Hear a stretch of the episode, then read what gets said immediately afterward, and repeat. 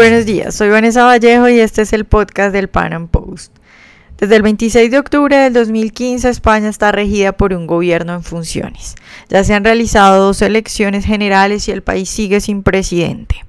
Meses de negociaciones no han dado frutos para lograr un acuerdo. Sin embargo, y a pesar de la inestabilidad política que atraviesa el país europeo, la economía parece seguir fuerte su rumbo hacia la recuperación. En nuestro podcast de hoy, para hablar de la situación política y económica que atraviesa España, he invitado a Diego Sánchez de la Cruz, director del Centro de Pensamiento Civismo y analista económico en diferentes medios de comunicación de España.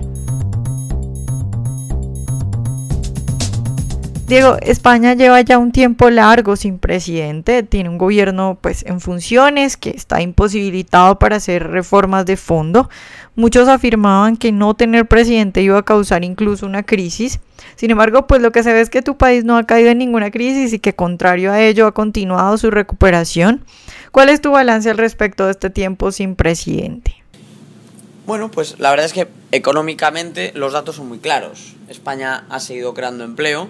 eh, somos, yo creo, ya reconocidos como el país que sufrió la mayor crisis de paro cuando estalló la gran recesión, pero desde que aplicamos una reforma laboral de corte liberal que eliminó buena parte del peso de la negociación colectiva, descentralizó eh, la relación empresa-trabajador y en general flexibilizó mucho el mercado de trabajo. Desde entonces estamos creando empleo y creciendo, ¿no? De hecho, España está a la cabeza de Europa en crecimiento. Y este periodo sin gobierno, la verdad es que ha permitido comprobar que los fundamentales del crecimiento, de la recuperación española, son sólidos, porque aunque hay incertidumbre e inestabilidad institucional,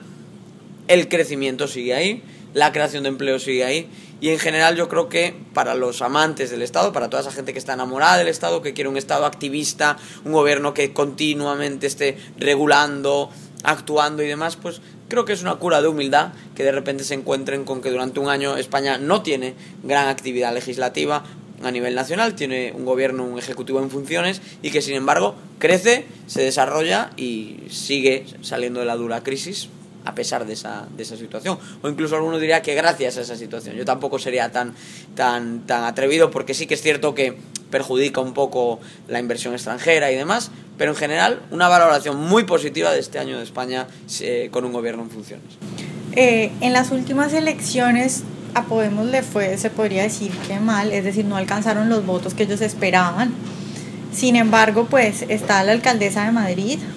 eh, ¿Tú cómo valoras, cómo crees que va a seguir Podemos? Es decir, ¿tú crees que va a repuntar ahora en estas nuevas elecciones o, crees que la gente se está desencantando de Podemos? Bueno, en Podemos están desencantados con Podemos y de hecho ya ha aparecido mm, la guerra civil que es casi inevitable entre la extrema izquierda, que al final siempre acaba sacando el piolet y cargándose a, los que intentan eh, sustituir a los que ocupan el poder. En este caso, Pablo Iglesias, eh, el líder de Podemos, tiene un enfrentamiento abierto, porque ahora mismo ya está en Twitter están discutiendo como niños pequeños, con Íñigo Errejón, que durante muchos años ha sido, junto con Juan Carlos Monedero, uno de sus eh, más estrechos colaboradores. y hay una pugna explícita por el liderazgo del partido en Madrid que ha permitido comprobar que a nivel nacional también existe esa fractura. Entonces ya si hasta en Podemos están hartos de Podemos, te puedes imaginar cómo está buena parte de la población española. Yo creo que, aunque es desastroso para Madrid que el ayuntamiento esté en manos de, Podemos, y solo voy a dar una cifra, el paro en la ciudad de Madrid ha seguido eh, una evolución divergente a la de la región de Madrid, donde hay muchos otros municipios, y como resultado de esto, ahora hay más paro en la ciudad que en el campo, en Madrid. ¿Qué te parece eso? Es decir, una situación completamente anómala. Madrid, capital, siempre ha tenido menos desempleo que el resto de la región y ahora ocurre al revés. Eh, aparte que se han frenado muchos proyectos de inversión por el odio irracional que tiene el populismo a, quienes crean riqueza y empleo. Eh, pero puede haber una mm, oportunidad positiva en el hecho de que Podemos haya alcanzado el poder en ciudades como Madrid. Y es que ahora la gente puede constatar que no cumplen sus promesas, que buena parte de sus recetas eh, se quedaron en papel mojado y que además en aquello que sí toman decisiones, allí eh, donde sí actúan y, en, aquellos, en, aquellos, ámbitos donde hacen lo que dijeron que iban a hacer, pues eh, lo que se constata es que las cosas van saliendo mal. Eh, y esa sensación de desastre que hay ahora en torno al Ayuntamiento de Madrid, que comparte prácticamente todo el mundo, de la izquierda a la derecha, la incapacidad de gestionar, los escándalos continuos, las propuestas ridículas del ayuntamiento, al final lo que están haciendo es que mucha gente, quizá de izquierda sensata, jóvenes confundidos, quienes fueran, empiezan a darse cuenta de que su frustración, su indignación, no la deberían canalizar hacia ese partido peligroso que es Podemos. O sea, ¿tú crees que en España las ideas de la izquierda están dejando de ser tan populares? Creo que Podemos eh, tocó techo en las anteriores elecciones y, que ahora mismo atraviesa una crisis fuerte. Eh, y entonces lo que tenemos que concentrarnos en, eh, desde quienes estamos a favor de la libertad y a favor de la economía de mercado y de las instituciones democráticas liberales, lo que tenemos que hacer es seguir promoviendo nuestras ideas porque después de la embestida inicial del populismo, ahora es cierto que la curva apunta a un descenso. Pero no hay que bajar la guardia eh, porque España es un país donde ha habido una crisis muy grande y siempre hay hueco para el oportunismo. Yo siempre lo digo, cuando un país se infecta de la enfermedad populista, la cura, el tratamiento, exige años. No basta con de un año para otro ver que la intención de voto de Podemos se reduzca, porque puede encontrar un nuevo líder carismático, eh, puede que la falta de unión también en el Partido Socialista les beneficie. Entonces, no bajemos la guardia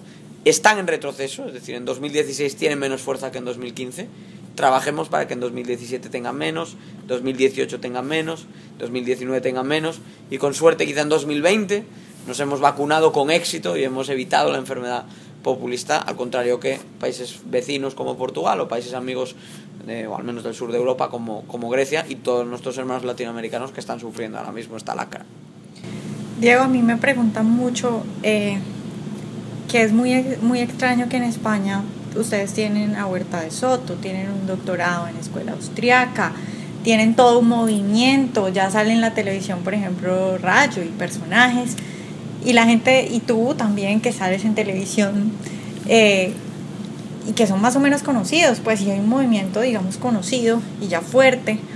¿por qué al Partido Libertario de España no le va bien? Bueno, España tiene una estructura de partidos tradicionales muy fuerte eh, y ahora mismo lo que sí podemos decir es que eh, la, el alejamiento del Partido Popular, eh, tradicionalmente de corte liberal y conservador, respecto a las ideas liberales y también conservadoras, en la primera parte de la anterior legislatura dio lugar a la aparición de un partido moderado que se mueve entre un liberalismo y una socialdemocracia, que es Ciudadanos. Evidentemente, está lejos de ser una respuesta libertaria, eh, una apuesta maximalista por articular una mayoría alternativa, pero sí que es cierto que buena parte del voto más reformista, más liberal, más moderado que tenía el Partido Popular, se orientó hacia Ciudadanos. Y desde el propio Partido Popular, en la última campaña, ha habido un cambio de estrategia y se ha empezado a hablar explícitamente, explícitamente te hablo, en anuncios de campaña, en manifiestos electorales, de bajar los impuestos, de flexibilizar el mercado de trabajo y de seguir, digamos, enmendando los muchos errores que se cometieron en la primera parte de la legislatura anterior, en la cual se tomaron medidas de estabilización total y absolutamente intervencionistas. Entonces, la solución para los liberales en España, en mi opinión,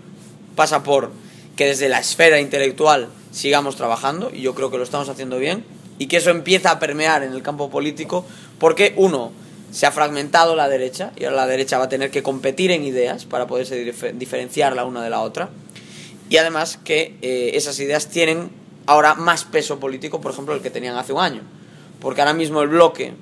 político con más apoyo en el Parlamento es con diferencia la suma del PP y de Ciudadanos. Entonces, por eso, por ejemplo, desde el think tank donde yo estoy, desde Civismo y desde otros foros, cuanta más presión le hagamos al PP y más a Ciudadanos, más fácil será acercarles a nosotros. Partidos minoritarios y nuevos lo tienen muy difícil, pero no es imposible. Ciudadanos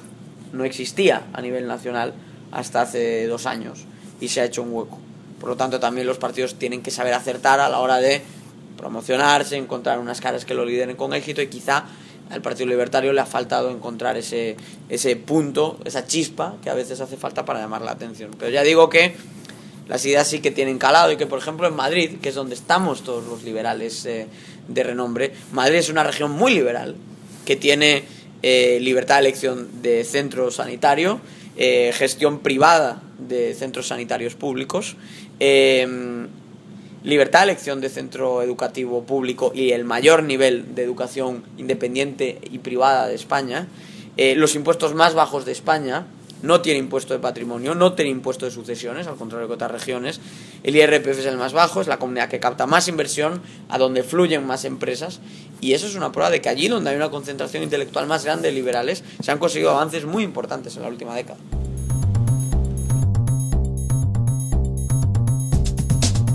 Bueno, espero que hayan disfrutado nuestro podcast de hoy. Nos vemos en una próxima emisión y recuerden seguirnos en nuestro canal de YouTube.